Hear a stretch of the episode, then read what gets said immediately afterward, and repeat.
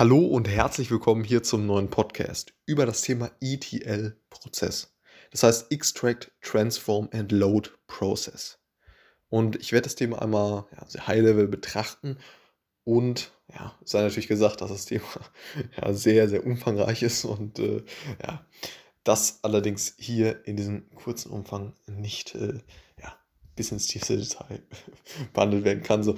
Und grundsätzlich ist zu sagen, dass es ja, bei einer solchen Art an Prozess, an Datenprozess darum geht, letztendlich die Daten, die in den unterschiedlichen operativen Datenbanken liegen, wie beispielsweise ein SAP, wie beispielsweise unterschiedliche Kassensysteme oder Tracking-Systeme und so weiter, diese, diese ja, Silos, die, die letztendlich unabhängig voneinander, zumeist unabhängig voneinander operieren, in den äh, ja, im Tagesgeschäft des Unternehmens, diese Daten zu nehmen und ja, hin zu den ausschließlich für die Analyse zuständigen Datenbanken zu ziehen. Das heißt beispielsweise so ein Data Warehouse. So. Und diese Daten eben dort zu bündeln. Und um das ja, eben durchzuführen, benötigt man einen Prozess, der letztendlich die Daten von den operativen Datenbanken hin zu, dem, ja, zu den Datenbanken, die ausschließlich für die Analyse zuständig sind, ja, letztendlich diese Daten da, dahin zu, zu transferieren. So. Und genau, ein solcher Prozess ist beispielsweise ja, so ein ETL-Prozess. Oder eben eine andere ja, Struktur dieses Prozesses, wo man letztendlich die, die Abfolge verändert. Äh, der, der Prozessschritte ist ein ELT, also Extract, Load and Transform. Das heißt, man lädt erstmal einfach die, einfach die Daten rein äh, in diesen Datenspeicher und dann transformiert sie. Äh, transformiert man sie. Das hat verschiedene Vorteile, wie beispielsweise ein ja, Skalierungsvorteil, durch das, dass wir heutzutage die, die Daten letztendlich äh, ja, in, der, in der Cloud äh, ja, prozessieren, ist es dann ganz gut möglich, das dann im Datenspeicher selber zu machen und so weiter. Aber wir fokussieren uns jetzt auf den ETL-Prozess, das heißt Extract, Transform and Load. Und genau, der erste Schritt in der Prozesskette besteht darin, die Daten aus den verschiedenen Quellsystemen zu extrahieren. Dies kann ja, über verschiedene Technologien ausgeführt werden, die letztendlich durch, ja, durch, durch Programmcode die Daten aus den Quellsystemen auslesen und den gewünschten Speicherort zur ja, Weiterverarbeitung kopieren. Ne? Je nach Datenquelle sind auch verschiedene technische Lösungen zu verwenden und verschiedene Datenformate zu beachten. Das war die Extraktion, also letztlich die Daten aus den Quellsystemen zu extrahieren. Dann kommt die Transformation.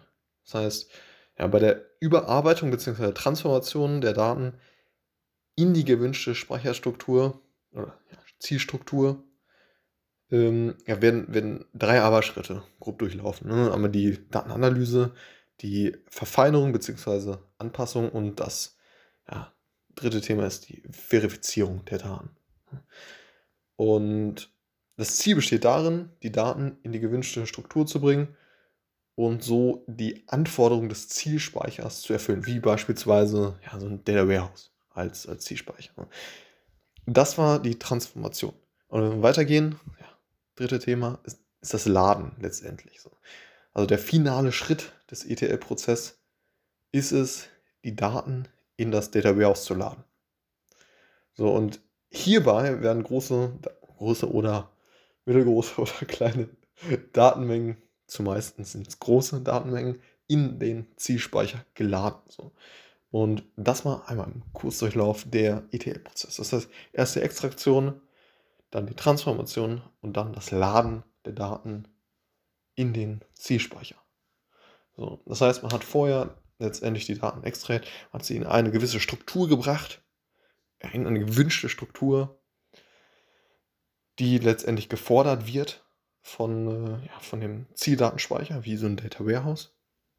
Und dann lädt man sie entsprechend in den Datenspeicher rein. Und wie ich eben schon gesagt hatte, ist das, ist das heutzutage so, dass ähm, die Prozessreihenfolge äh, teilweise geändert wird. Das heißt, man macht nicht Extract, Transform and Load, sondern macht, macht Extract, dann ein ganz bisschen Transform und dann lädt man sie direkt in, in den Datenspeicher und ähm, hinten raus transformiert, transformiert man die Daten dann. So, und das ist, äh, ja, da wird sich auch so viel noch in den nächsten, nächsten Jahren ändern. Ähm, also, ja, das ist ein Feld, das sich generell so, so krass schnell wandelt. Und deshalb sollte man auf jeden Fall mal up to date bleiben. Und das ist der momentane Stand, so wie ich das jetzt äh, ja, soweit mitbekommen habe.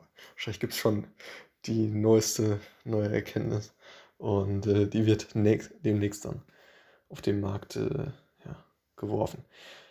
Das war's bezüglich des ETL-Prozesses in absoluter Kurzform und High-Level-Fassung. Und ähm, ja, bis zum nächsten Mal. Ciao.